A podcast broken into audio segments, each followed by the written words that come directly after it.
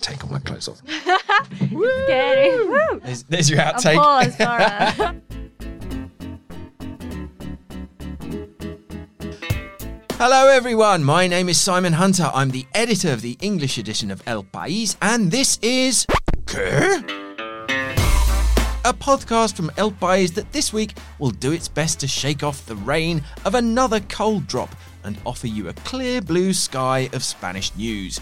Whether you're stuck in a rain induced traffic jam in Madrid, stuck in a rain induced traffic jam in Barcelona, or stuck in a rain induced traffic jam anywhere in Spain, we are here for you. Seremos tu paraguas. So sit back, relax, and let us break down all the Spanish stories that make you say. The rain in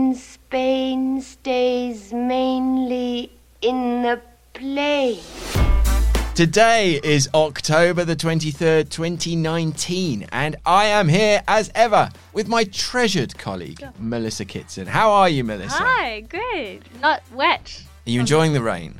I don't mind it. Does it does it rain in Australia? Of course. Often?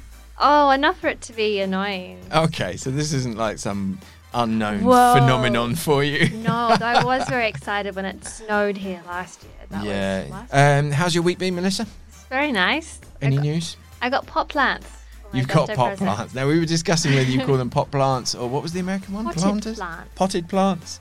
Pot plants. Yeah, I said uh, it sound like you were growing weed on your terrace, but no, pot plants. Pot plants. You got pot plants. Fantastic. But enough of that waffle. As usual, we'll start this week with the correspondence we've uh, got from our beloved listeners. Please get in touch. You can find me on Twitter at Simon in Madrid. You can use the hashtag KePodcast or you can email English edition at elpais.es. The email option is what most people seem to go for, so keep them coming in.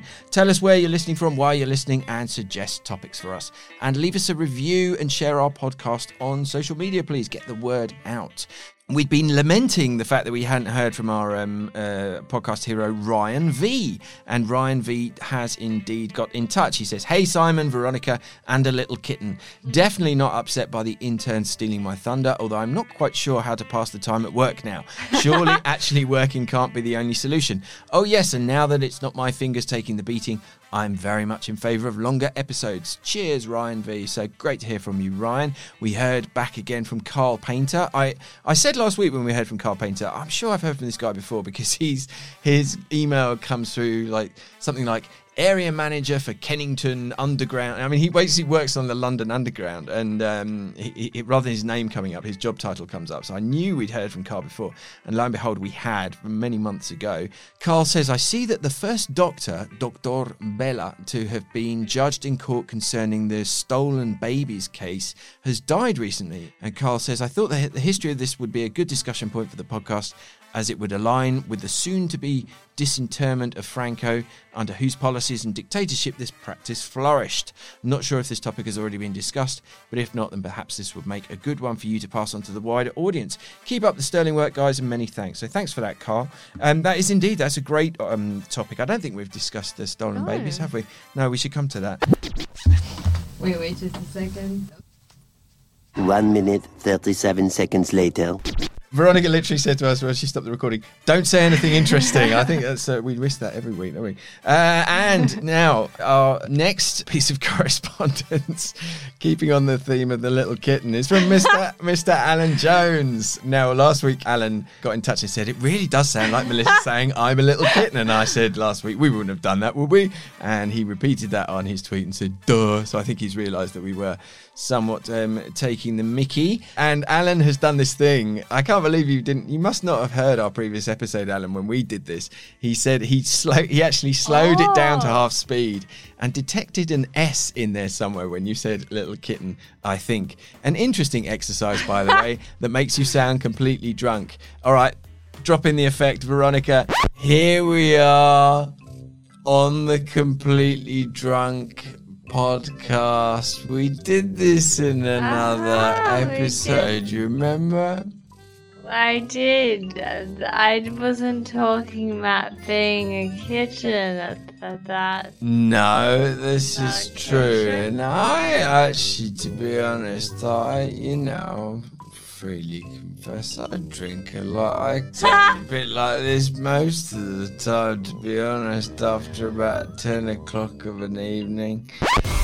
So yeah, go back and check out that uh, episode because it was very funny when we did that. And now he never fails to amuse me with his uh, emails. Chris Thompson has been in touch. He says, "I'm a fan of your podcast." Yes, we know that, Chris. you get in touch with me at two in the morning to talk about it. He said, It did, however, cross my mind that you've become a sort of informe semanal, a roundup, a perfectly sound model for a podcast, but anyone who has read El País in English already knows most of it. So he's uh, saying it's a reminder that you were originally more Jordi or Gonzo than Pedro Piqueras. Instead of the streets ablaze in Catalonia, maybe it's how the constitution gives no wriggle room, or how what happens in Catalonia might play in Vitoria Gasteiz. It's who is who in Ciudadanos and why they swap strategy overnight from one thing to another. Just a suggestion. You're the journalists. You know this stuff. It's your podcast. El abrazo de siempre, Chris. And Chris says, P.S. You'll probably be able to say cold drop again this week. yes, Chris, I did. I said it right at the beginning. So, yeah, very good point, Chris. Um, we would love to be able to spend a bit more time preparing the podcast, but uh, unfortunately, we are absolutely um, flat out at the moment with everything that's going on. But hopefully, maybe in the future, we can spend a bit more time and, and do something that's a bit sort of further away from the. Um, content of uh, our online edition at the uh, El País English edition because yeah that's a fair point people that read the English edition will know what we are talking about all right so we've got an email from a new correspondee correspondee a new uh, listener uh, called Gavin. He says, Hi, Simon and Melissa. I'm writing having watched TV tonight. La Sexta have a live broadcast from the streets of Barcelona. I saw the arrest of your colleague Albert Garcia, and first of all, I want to say I hope he is okay. His family and all of you must be quite shocked. But it occurred to me that we have a situation where the riot police have effectively, effectively become the physical representatives of the Spanish state live on our TVs every night this week. This is not a good situation for the state to be in. What I'd like to know is who is advising the government. Their PR is awful. I know in general Spanish people are very parochial and don't look up to see what others think of them much, but this is a disaster. The world is watching, and Sanchez is an idiot if he thinks it doesn't matter how this is seen abroad. Thanks for reading. I hope Alberto is okay and keep up the good work. So, this leads us very nicely. Now, I said last week, I do apologize, listeners. I said last week we were going to have a little Catalonia break, but actually what we didn't think about last week was the fact that we recorded on a Tuesday. The podcast didn't come out on a Thursday, and we sort of were very much overtaken by events by the time it was published. The same thing might happen this week. We are going to talk about Catalonia again. We are going to talk about Franco again. Um, but to be honest, they're just two important topics to leave aside. It's, they're pretty much taking up all our time and effort. So, Melissa, why don't you fill us in what's happened since we spoke about this last week?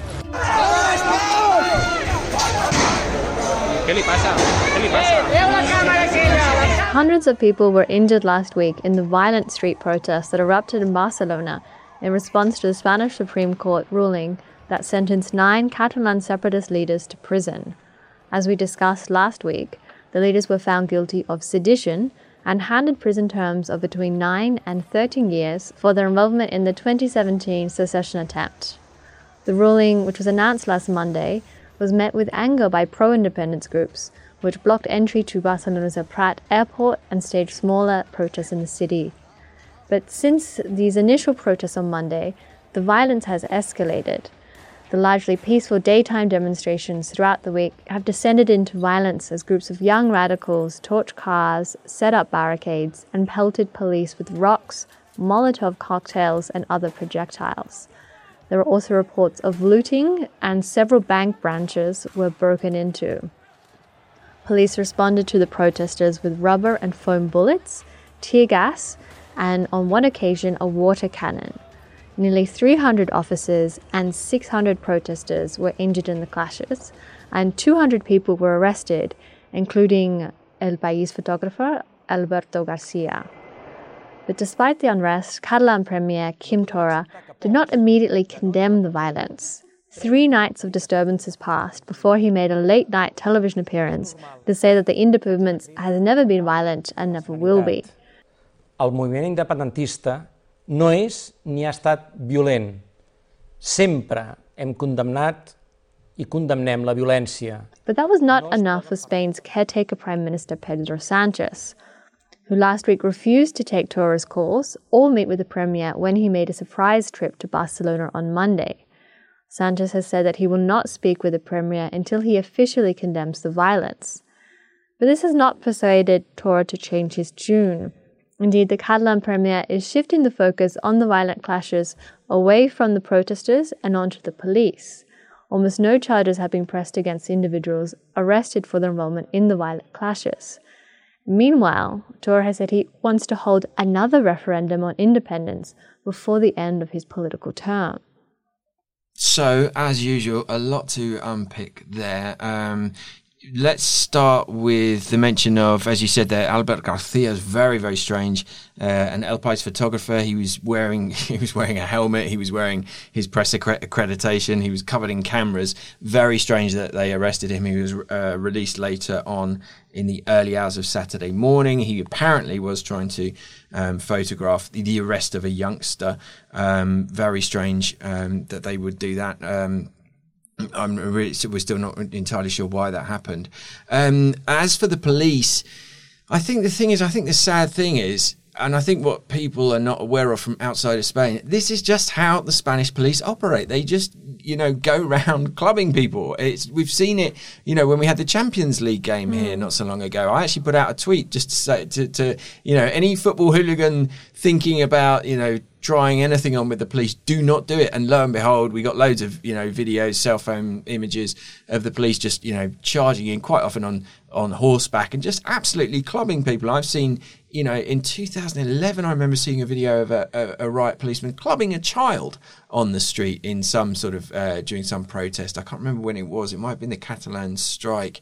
You know, it just seems to be the way that they operate, and it's brutal. And of course the police violence took you know center stage uh, during the um, the uh, 2017 vote on independence, um, and in that case it was at the hands of the national police and the civil guard because of course famously the regional police the Mossos was standing back and letting things you know letting events unfold um, because you know whatever reason you want to, you know, interpret there that they wanted the vote to go ahead, or or, whatever, or they had orders to let it go ahead, or, or whatever it was. Um, but people obviously have very short memories because you know, the Mossos in the 2011 protests were absolutely brutal when all the, the Quince uh, M, the um, citizen movement sprung up um, across Spain. You know, when they cleared uh, one of the squares in Barcelona, they were just absolutely brutal. And uh, the Mossos do have a rec- rec- reputation for being um, particularly harsh. Um, so in this case, uh, in last week's uh, uh, incidents, it was as much the Mossos who were, you know, responsible for the police violence um, as it was the civil guard. And in fact, I'm not sure if the civil guard were on the ground. The national police certainly were.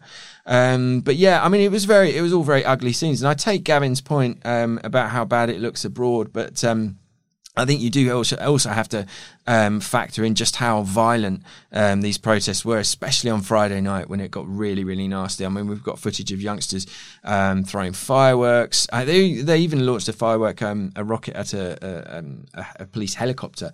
They were, you know, ripping out paving stones and, and throwing them, throwing rocks, steel balls, um, and of course, as as Gavin mentioned as well, just you know, burning every single trash container they could get their hands on. So this is really, um, you know, this has really kind of um, destroyed the whole, you know, "Somos gente de paz" slogan. Um, which is, you know, we are people of peace, which is what the pro-independence movement has been touting until now. Um, the, uh, of course, I mean, it's a small. We have to keep it in perspective. I think El País did a piece last week um, that said it was about 2,000 uh, violent protesters, mostly young people, students, uh, and what they called anti-sistema, so kind of sort of anarchist uh, people. Um, and then you have to compare that to this massive march that we saw, this massive peaceful march that we saw on Friday evening, uh, which converged uh, on Barcelona on Friday evening. Uh, around half a million people, according to the organisers, um, turned out to protest on a day that there was a general strike being observed in uh, Catalonia to um, object against the Supreme Court ruling.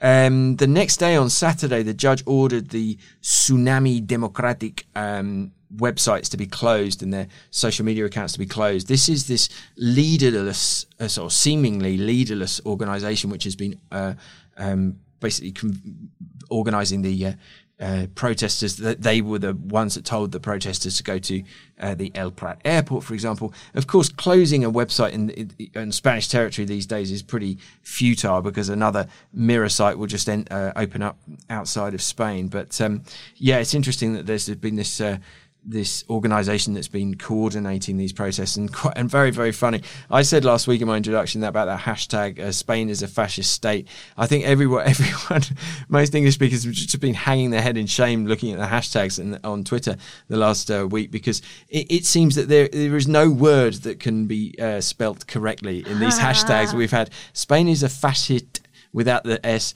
estate instead of state. And then we've had Sumani instead of tsunami. That one, someone pointed out, might actually be a play on words about mani, which is manifestation. Um, so who knows? I'm still not sure.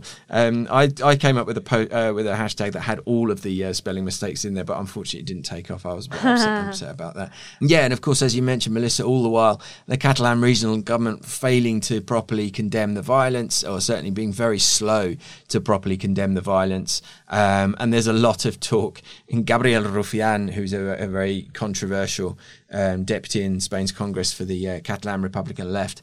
Uh, he's a very he's a real character. He's very famous for sort of high profile riffy raffy with uh, other politicians. Um, he was actually being shouted at in the street as being a traitor, and um, so a lot of people were talking about you know being him being you know kind of devoured by the monster that he had helped to create. Um, so it really is. I mean, it seems to have calmed down now um, on the streets of uh, of Catalonia, but uh, we're certainly not out of the woods yet. And Sanchez just pretty much refusing to pick up the phone. There's this very funny clip going around, which looks like it's from you know Veep or something like that of um, of I don't know why they were filming him, um, but basically of Torra being told that uh, Sanchez won't uh, pick up the phone. No si posa? No. És increïble. Bueno, estan... No, tenim coses més importants. Aquests collons. And also, I mean, you know, I'd, i hate to make light of the situation, but there was just the, the, only kind of funny thing that I can find from last week, which just I had to watch it again and again, was so funny. Um, there's a clip which was recorded from a couple of different angles of some um, violent protesters running away down a Barcelona, a dark street in Barcelona, and then a, a, police van comes swinging around the corner, and one of the Mossos in the police van um, says over the um, says over the tannoy Venir, somos gente de paz, venir. So, which uh, which was very very funny. Um, I think he'd been watching the new Joker movie. It was, or someone said it was like the, that movie, The Purge. Um, you know, when basically the police are out on the street to kind of um, purge the criminals. Um, but yeah, uh, so no, no, absolutely no end in sight with uh, the situation. And of course, we are running into the election. So who knows what uh, the uh, situation is going to be uh, when we're left with the results of these elections? Because obviously, what happens on a national level is going to have a very big effect. For now, Sanchez has ruled out suspending the region's autonomous powers under Article 155 of the Constitution, as happened after the 2017 independence drive. But who knows? Once the elections are over, maybe that option might be back on the table. There's certainly other political parties on the right who want to see it happen.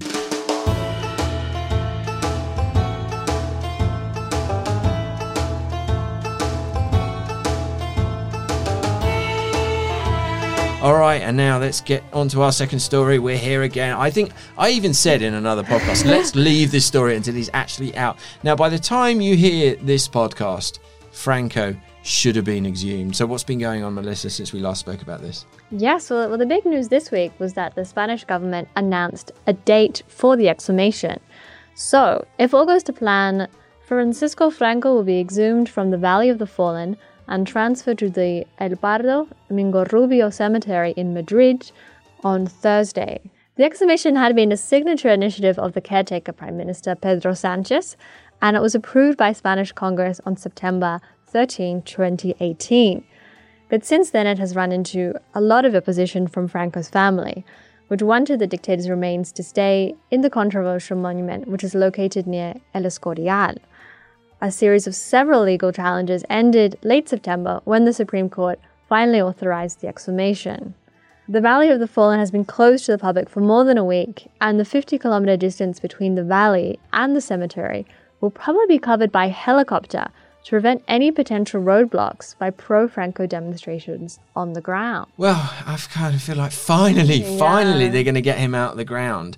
Um, you know, all the hurdles now seem to be gone. The exhumation is due to happen on Thursday. The family ejections have come to nothing. He's not going to go to La Almudena. Um, again, this is happening just before the elections. The Socialist Party believes that this is a vote winner. Um, I'm not sure about that. I mean, I'm sure it probably is among their supporters, among the left, but, you know, is this going to convince a floating voter that they should vote for the Socialist Party? Um, I'm not sure. I think you probably speak to a lot of people on the street and they just say, oh, they should have just left him where he is. And I do kind of, I can't help but think maybe they should have just left him where he is and without kind of kicking up this uh, hornet's nest. We've got um, protesters, we've got, we had angry scenes outside at the weekend with people, you know, fighting with civil guards saying, we want to go to mass, queremos ir a misa, queremos ir a misa. And the police was stopping them.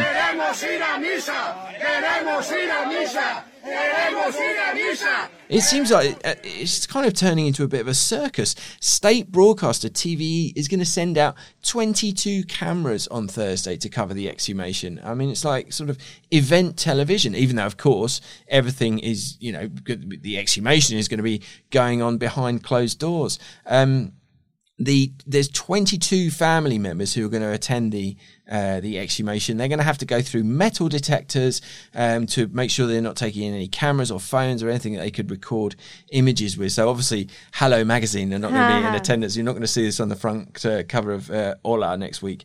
Um, the obviously the family members that are going to be there is is the usual rogues gallery of. Uh, uh, Franco's grandchildren and you know various other relatives. Um, this is another another bizarre thing I read today is that um, the son of Antonio Tejero, who is a priest, is going to officiate the mass. Antonio Tejero is the civil guard who led the coup attempt in the early 1980s in the Spanish Congress. Everyone will have seen those famous images of the. Um, of Tejero with his pistol in the air. The, the civil guards fired, you know, shots into the ceiling of the Congress, which is those shots are still there. But the son of Tejero is going to be uh, officiating a mass uh, during the uh, exhumation, and then we've got this collateral damage as well. These poor, these poor brothers, the Hermanos Verdugo Jimenez. Um, they are the company that's been tasked with actually removing the tombstone after images of their van, which was approaching the Valley of the Fallen, um, were published uh, online. They've actually been receiving abuse and hatred and hate mail and, and God knows what else. And they've actually, to, to such an extent, they've actually had to file a complaint um, with the civil guard. So it really is descending into um, a bit of a, a farcical situation. Uh, you just have to wonder, is Franco laughing from beyond the grave at the fact that, you know, even 45 years after his death, he can still um, create such a, a fuss and such a division uh, in Spain. And uh, just as a, a, a closing note, I've just seen this fantastic. If we've got time, we're going to translate this. I've just seen this fantastic article that explains how four other dictators are actually buried in Madrid. You've got Fulgencio Batista y Zaldivar, who who was a Cuban military officer and politician who served as the elected president of Cuba uh, and as its US-backed military dictator. So there's one. Uh, you've got Ante Pavelic, who was a Croatian general, a military dictator who founded and headed the fascist ultra-nationalist organization known as the Ustasi in 1929. You got Marcos Evangelista Perez Jimenez, a Venezuelan military and general officer of the Army of Venezuela and the president of Venezuela from 1952 to 1958. He, he took part in a coup d'etat, becoming part of the ruling junta. And Rafael Leonidas Trujillo Molina, nicknamed El Jefe. He was a Dominican politician, soldier, and dictator who ruled the Dominican Republic from February 1930 until his assassination in May 1961. So I suggest if anyone out there wants to uh, invest in a new project, we are going to start dictator tours of Madrid. you heard it here first. We will be going to El Pardo Mingarrubio. Is that how you pronounce it? Uh, More or less, Melissa. Yes, thank you. So yeah, bizarre. Um, once again, uh, as we can see with the Spanish news, you really couldn't make it up. All right, so let's wrap up this, the fifth episode of season three. My name is Simon Hunter. I'm Melissa Kitson. Okay, Am good. I? All right, yes, you are. so we're going with Melissa Kitson this week and not a little kitten. No need to slow that one down, Alan. And this was ¿Qué? a podcast that tries to explain what happens in Spain to those of us who sometimes get a little bit lost in translation. This is an El País production. It was recorded right here in a damp and rainy Madrid in the El País newsroom under the expert guidance of our producer Veronica Figueroa, who always comes with a spare microphone. You can listen to it on your favorite podcast app, and you can also request it via Alexa, Siri, or your Google Assistant. We'll be back next week with hopefully, a brand new host of issues. Thank you for listening. Adios. Ciao.